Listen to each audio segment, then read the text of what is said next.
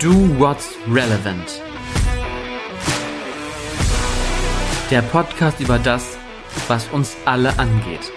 Kommunikation. Wir laden ein zum Gespräch. Bedeutung und das persönliche Warum von Menschen aus der Branche. Herausforderungen, Meinungen zu PR-Themen und aktuellen Anlässen.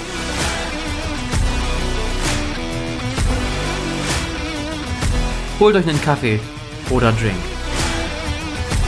Mein Name ist Tobias Dindhammer und jetzt geht's los. 1,6 Milliarden aktive NutzerInnen weltweit. Eine der am schnellsten wachsenden Social-Media-Plattformen der Welt. TikTok ist spätestens mit Beginn der Pandemie und unseren Lockdowns, unseren, unseren Aufenthalten zu Hause zu einer der wichtigsten PR-Elemente unserer Branche geworden. Warum ist das so? Dazu habe ich mir heute meine Kollegin Melena geholt. Ihr kennt sie schon aus älteren Folgen, da hat sie immer recherchiert äh, zu, zu brisanten Themen. Heute freue ich mich, dass du mit mir die ganze Folge aufnimmst. Ja, ich freue mich hier zu sein. Danke für die Einladung. Melena, wie nutzt du TikTok? Ich muss sagen, ich bin noch gar nicht so lange auf der Plattform. Ich habe mich am Anfang immer so ein bisschen gesträubt und dachte, ja, vielleicht brauche ich die gar nicht.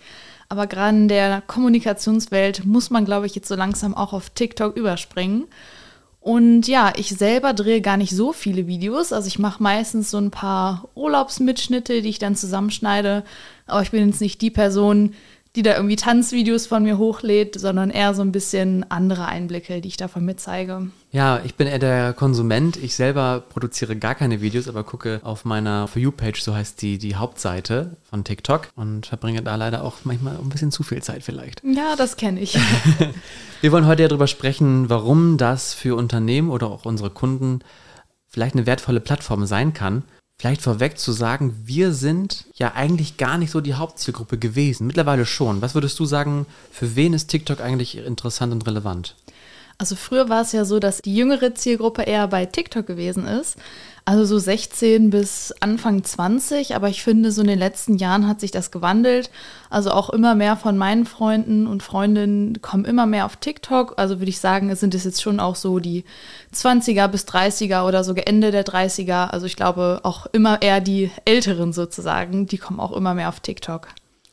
Ja, und nicht nur die, sondern ja auch Unternehmen, die sich auf TikTok präsentieren, sind sehr erfolgreich zurzeit als Beispiele jetzt mal zu nennen, die Deutsche Bahn, Edeka, das sind große Marken, die dort vertreten sind und die mit ganz wenigen Mitteln erfolgreich sind. Was würdest du sagen, was ist der erste Punkt, den Unternehmen beachten müssen, wenn sie auf TikTok aktiv sein wollen?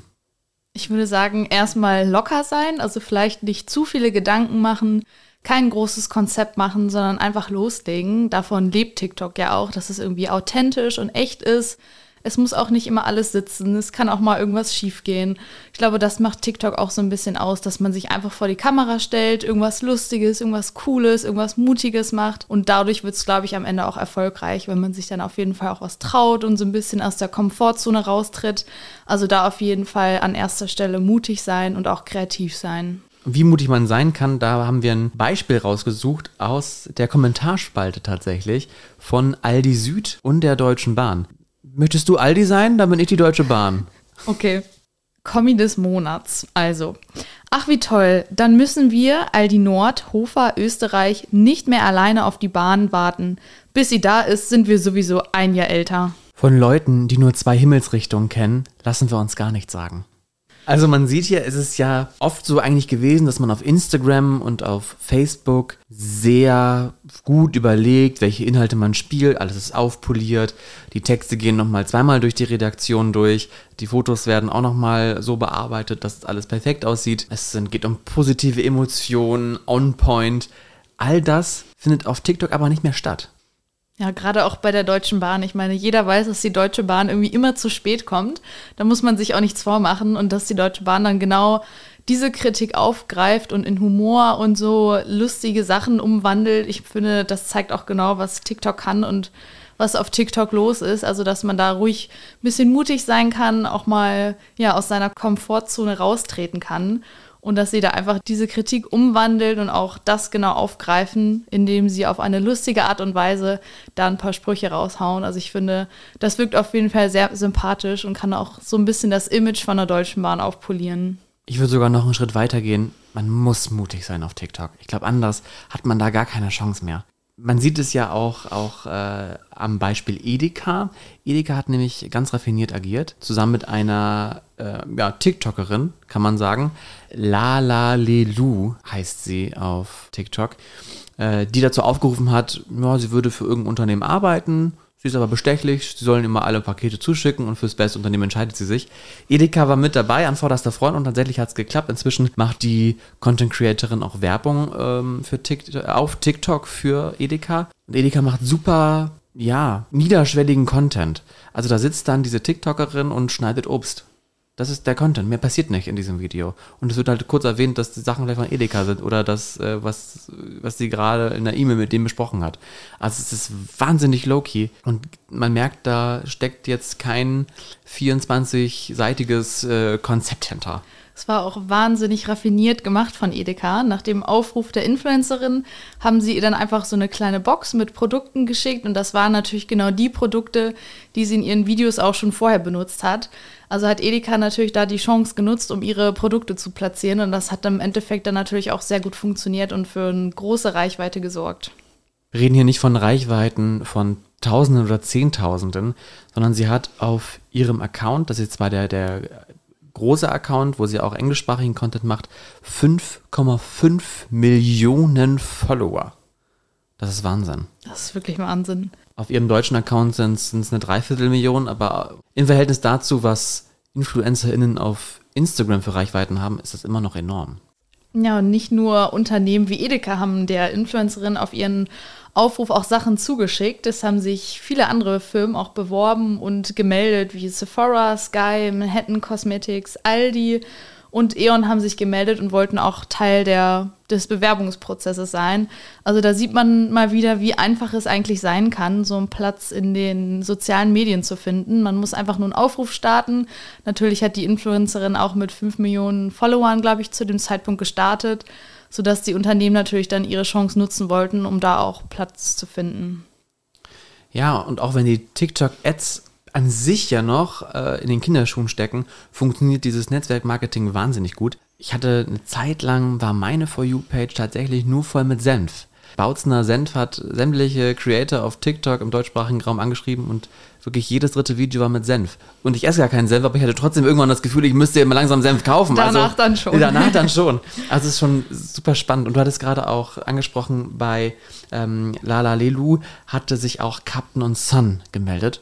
Und die haben auch was ganz Spannendes auf TikTok gemacht.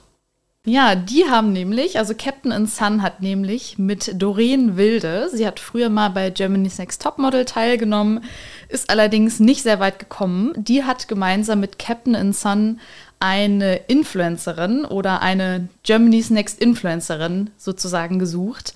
Also so eine eigene Castingshow auf Instagram ins Leben gerufen, ja, indem sie dann in dem ganzen Prozess eine Influencerin oder Content Creatorin gesucht haben, die dann als Gewinn die Partnerschaft mit Captain Sun gewonnen hat. Genau, und dann waren da verschiedene Phasen.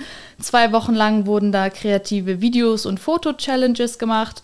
Und dann sind insgesamt zehn Teilnehmer gegeneinander angetreten, was natürlich auch für eine große Reichweite gesorgt hat. Die Videos wurden dann natürlich auf dem offiziellen Captain Sun Account auch wieder regepostet. Also das Ganze hat wirklich unglaublich an Fahrt aufgenommen und ist sehr gut auch bei den Leuten angekommen. Ja, und auch da spannend, dass so Recruiting-Maßnahmen, nichts anderes ist es ja eigentlich bei Captain und Son, jetzt als Gewinn verkauft werden auf TikTok. Also man muss einfach mal mutig sein, da haben wir es wieder, um neue Wege zu gehen. Und mit neuen Wegen müssen wir bei TikTok einfach sagen, sind es nicht äh, Wege, die parallel laufen zu den Bekannten, sondern wirklich mal querfeld einzugehen und alles auszuprobieren. Ähm, wir sehen es, dass Unternehmen ja auch, auch CEOs vor die Kamera ziehen. Bei Captain und Sun ist das auch der Fall. Aber auch bei, bei großen Konzernen sitzt plötzlich der CEO auf seinem Stuhl oder, oder tanzt zu irgendwelchen TikTok-Tänzen. Das war ja auch in Krankenhäusern sehr beliebt. Ich glaube, ich in Dortmund in einem Krankenhaus, wo dann plötzlich der Chefarzt mit den OP-Schwestern auf dem Krankenhausflur rumgetanzt hat, kurz vor oder nach der OP, man weiß es nicht. Aber auch solche Sachen, um natürlich dann auch das Berufsbild und das Image aufzupolieren, was dann bei der Zielgruppe, bei den Jüngeren besonders dann natürlich auch sehr gut angekommen ist. Und man muss sagen, dass ja auch solcher Content vorher undenkbar war. Also auf Instagram sowas zu machen, hätte damals, glaube ich, nicht funktioniert. Ich, da brauchte es nochmal den Impuls von TikTok. Ja, man hätte sich wahrscheinlich auch nicht getraut, da irgendwie was anderes zu machen als die anderen. Und auf TikTok trauen sich plötzlich alle, alle machen was anderes als bei Instagram. Und ich glaube, dass dann da viele Unternehmen auch einfach mitziehen und dann auch den Schritt wagen, weil sie halt auch nicht alleine dastehen. Welche Marktmacht TikTok hat, sieht man ja auch daran, wie sich andere Netzwerke dagegen aufstellen. Wie geht's dir damit? Wie oft siehst du TikTok auf anderen Plattformen? Also auf anderen Plattformen gar nicht so oft. Ich selber, bei mir ist es immer so, erstens gucke ich Instagram durch und danach gucke ich dann meistens TikTok durch und von TikTok lande ich dann wieder mit dem Button wieder zurück auf Instagram. Wobei TikTok für mich so dieses in den Bann ziehen am meisten hat. Also ich lande irgendwie auf TikTok und möchte ein, zwei Videos angucken. Am Ende bin ich eine halbe Stunde oder eine ganze Stunde damit beschäftigt, mir irgendwelche Sachen anzuschauen. Also ich finde, dieses Suchtpotenzial ist bei TikTok nochmal ein ganz anderes als bei den anderen Social-Media-Plattformen. Aus wissenschaftlicher Sicht heißt es, dass TikTok einer Slotmaschine aus dem Glücksspiel gleicht. Ne? Beim, bei der Slotmaschine zieht man den den Greifarm nach unten. Bei TikTok wischt man halt das nächste Video nach oben weg und man wird immer wieder belohnt mit einem neuen Video. Man weiß nicht, was kommt, es ist immer der, der Überraschungseffekt dabei. Entweder das Video ist gut, dann werden Endorphine ausgeschüttet oder es ist nicht gut und man wischt halt wieder oder man zieht halt wieder an der Slotmaschine und kriegt das nächste Video. Dazu gibt es ja auch einen sehr spannenden Algorithmus bei TikTok. Wie gut kennt dich dein Algorithmus? Ich muss sagen, manchmal gut, manchmal aber auch weniger gut, weil manchmal ist es so, dass ich runterscrolle und irgendwas, was mir sofort ins Auge sticht, was aber vielleicht gar nicht so mein Interesse entspricht, da bleibe ich natürlich hängen. Wenn irgendwas Aufregendes oder Krasses passiert, letztens habe ich ein Video aus Ägypten gesehen, wo dann Schatten gezeigt wurde, wo dann Hai angeblich lang geschwommen ist. Und jetzt werden mir auch ganz viele Hai-Videos angezeigt, wobei das jetzt eigentlich nicht so meine Kernkompetenz, meine Kerninteresse ist. Genau, also aber ansonsten muss ich sagen, ich verbringe sehr viel Zeit auf TikTok. Also wie gesagt, es zieht mich immer in seinen Bann und deswegen würde ich auch sagen, dass die For You-Page mich sehr gut kennt und der Algorithmus ist, glaube ich, auch noch besser als bei Instagram die For You-Page. Also da hat TikTok wirklich gute Arbeit geleistet, dass die Leute da, glaube ich, auch sehr viele Stunden verbringen. Es gibt natürlich auch Kritik an TikTok. Zum einen, gerade beim Algorithmus hieß es lange Zeit, dass bestimmte gesellschaftliche Gruppen diskriminiert werden, weil sie nicht angezeigt werden. Ähm, LGBTQ-Gruppen, Personen aus dem BPOC-Bereich. Viele gefährliche Challenges, die die Kinder nachmachen. Da gab es auch mal so eine Challenge, wo man irgendwie aus dem Auto heraus was gefilmt hat, nebenbei mitgelaufen ist ich glaube, da waren auch viele Verletzungen dann bei den Jugendlichen, die das natürlich alle nachmachen wollten. Also ja. vielleicht auch gerade für die jüngere Zielgruppe, dass man da vielleicht noch mal so ein bisschen selektieren müsste. Genau. Oder auch aktuell die Blackout Challenge. Ich weiß nicht genau, worum es da geht, aber da sind tatsächlich auch schon sieben Kinder dran gestorben. Also es ist schon auch nicht ganz ohne, welchen Faktor solche Mutproben auch haben können. Ja, Wahnsinn. Also in unserer Generation früher hatten wir immer Angst, wenn wir auf dem Klapphandy aus Versehen aufs Internet gestoßen sind, weil dann kost zusätzliche Kosten angefallen sind. Aber klar, die Kinder heutzutage sind öfter auf den sozialen Netzwerken unterwegs als wir wahrscheinlich und können das Ganze wahrscheinlich auch noch nicht so richtig einschätzen, welche Mutproben Sinn machen, welche nicht Sinn machen, welche vielleicht auch gefährlich sind. Also ich glaube, die haben da jetzt noch nicht die gewisse Medienkompetenz, um da auch zwischen den einzelnen Challenges zu unterscheiden. Ja, und wie du sagst, man versinkt auch sehr an dieser Plattform. In China, dem Ursprungsland von TikTok, ist die App tatsächlich begrenzt auf wenige Stunden pro Tag. Ab einer gewissen Zeit können dann User aus China nicht mehr auf die Plattform zugreifen. Meinst du, dass solche Regeln vielleicht auch nicht nur für TikTok, sondern auch für andere Social Media, Media Plattformen, auch für in Deutschland oder in Europa interessant sein könnten? Ich würde sagen, ja, sie sind auf jeden Fall interessant, weil wer möchte schon den ganzen Tag irgendwie bei Social Media rumhängen? Aber da würde ich auch so an den gesunden Menschenverstand einfach appellieren, wenn man irgendwie selber merkt, man ist total süchtig, man möchte am liebsten gar nicht mehr zur Arbeit gehen, sondern nur noch am Handy hängen. Da sollte man sich selber einfach mal fragen, was da vielleicht los ist. Aber ansonsten auch gerade bei den Jüngeren und bei Kindern, da müssen dann einfach sich die Eltern darum kümmern, dass die Kinder nicht den ganzen Tag vor diesen Plattformen rumhängen. Also da würde ich dann einfach sagen, dass das auch in der Verantwortung von jedem selber und auch insbesondere von den Eltern dann liegt. Jetzt haben wir ganz viel über TikTok gesprochen Was sind so deine Learnings aus TikTok? Was können unsere Kunden, was können Unternehmen äh, von TikTok lernen oder was können sie auf TikTok machen? Also auf TikTok würde ich sagen, wie eben schon besprochen, auf jeden Fall mutig sein, dass man sich was traut. Vielleicht auch nicht immer so viel nachdenken, sondern einfach machen, bevor man sich da jetzt einen großen Plan macht. Einfach mal das Handy rausholen, sich vor irgendeine Wand stellen und einfach gucken, was machen vielleicht die anderen und dann einfach hinstellen und ein Video starten. Also, dass man da einfach aus der Komfortzone rauskommt, dass man auch lustiges Community Management macht. Also, wir haben ja eben über die Deutsche Bahn gesprochen. Die machen auch sehr viel lustiges Community Management, also reagieren auf Kommentare, bashen sich da auch gegenseitig mit anderen Firmen, hauen da immer ein paar coole Sprüche raus. Also, das Unternehmen da auch ein bisschen mehr machen. Also nicht nur eigenen coolen Content produzieren, sondern da auch mit den Usern ein bisschen interagieren. Das kommt auf jeden Fall auch mal gut an. Ja, und auf jeden Fall die Netzwerkeffekte nutzen. Also da gerade auf TikTok zurzeit auf Influencer und Content Creator Marketing setzen und wir haben es eben noch zum Schluss besprochen, auch darauf achten, welche Trends machen wirklich Sinn, welche Trends sind vielleicht auch riskant äh, und da natürlich auch die eigene Community auch ein bisschen schützen. Lena, vielen Dank, dass du bei mir im Podcast zu Gast warst. Ich habe richtig Bock. Ich glaube, wir werden gleich nochmal einen TikTok drehen. Würde ich auch sagen. Ähm, vielleicht äh, ist es noch nicht auf TikTok, wir sind auf TikTok nicht aktiv, aber bei Instagram in den Reels könnt ihr es dann sehen. Genau. Unser Ergebnis. Wenn ihr weiter mit uns diskutieren wollt oder weitere Fragen habt zu TikTok, dann stellt sie uns gerne. Die Links zu unseren Profilen auf LinkedIn findet ihr wie immer in den Show Notes. Bis nächste Woche. Do What's Relevant ist eine Produktion der Relevant GmbH aus Hannover. Produktion und Redaktion Milena Metzig und Tobias Bintermann. Ton und Schnitt Alexander Dörrer und Tobias Bintermann. Musik Alex Grohl.